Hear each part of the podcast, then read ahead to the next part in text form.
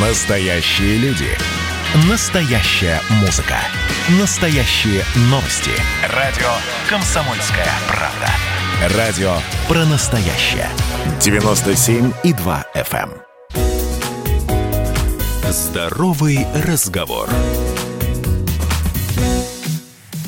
Всем привет! Вы слушаете «Здоровый разговор» в студии «Комсомольской правды» Мария Баченина.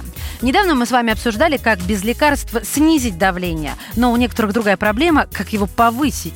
Предлагаю вам несколько способов, которые смогут помочь. Начнем с хорошей новости. Низкое давление – штука неприятная, но чаще всего не опасная. Однако игнорировать приступы гипотонии ни в коем случае нельзя. Запомните, пограничные цифры 90 на 60 ниже не стоит рисковать. Итак, что такое низкое давление и чем оно опасно? Здесь есть важный нюанс. Если с высоким давлением все однозначно, оно категорически опасно для всех, то пониженное артериальное давление может быть просто вашей особенностью, пока оно не портит жизнь недомоганиями. И другое дело, конечно, если появляются такие симптомы, как слабость, головокружение, ну, вплоть до состояния, когда кажется, что вы потеряете сознание, помутнение зрения, тошнота, озноб, потливость, снижение концентрации. Этот комплекс серьезно может испортить жизнь. Но самое главное, низкое давление, если оно сопровождается неприятными симптомами, на самом деле тоже всего лишь симптом. Причины понижения артериального давления могут быть самыми разными. От простого обезвоживания и стресса до гормональных нарушений, внутренних кровотечений и инфаркта миокарда, не дай бог, конечно. Важно выяснить, что именно вызывает гипотонию и начинать лечиться. А нужно ли вызывать скорую? Да, если заметите у себя или у близкого человека следующие симптомы. Холодную липкую бледную кожу, быстрое поверхностное дыхание, слабый и быстрый пульс, спутанность сознания. Это признаки острой артериальной гипотензии, то есть коллапса или шока. Такое состояние действительно опасно для жизни и может привести к гипоксии мозга и внутренних органов. Поэтому не медлите и обращайтесь за медицинской помощью.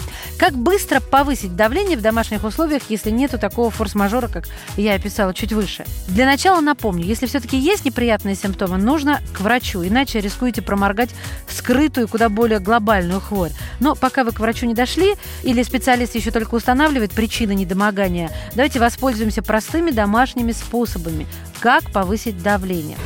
Первое. Съешьте что-нибудь соленое. Кусочек селедки, огурец, тофу. Полейте его соевым соусом. Потому что хлорид натрия, то есть поваренная соль, повышает давление. Но, кстати, может слишком резко. Поэтому гипертоников сажают на бессолевую диету. Но у нас с вами противоположный случай.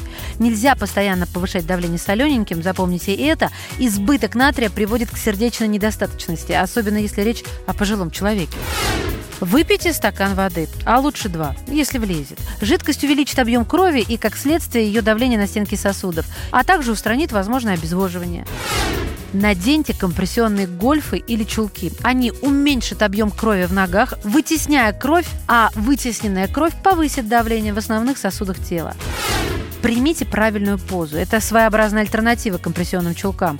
Сядьте нога на ногу, скрестите бедра, сделайте все то, что запрещено гипертоником. И в конце концов классика. Выпейте кофе. Это один из наиболее популярных способов, но не факт, что действенный. Кофеин действительно может повышать артериальное давление, но только у тех людей, что пьют кофе редко. А вот если вы кофеман, нужного эффекта ждать не обязательно. Берегите себя. Ваша Маша. Здоровый разговор.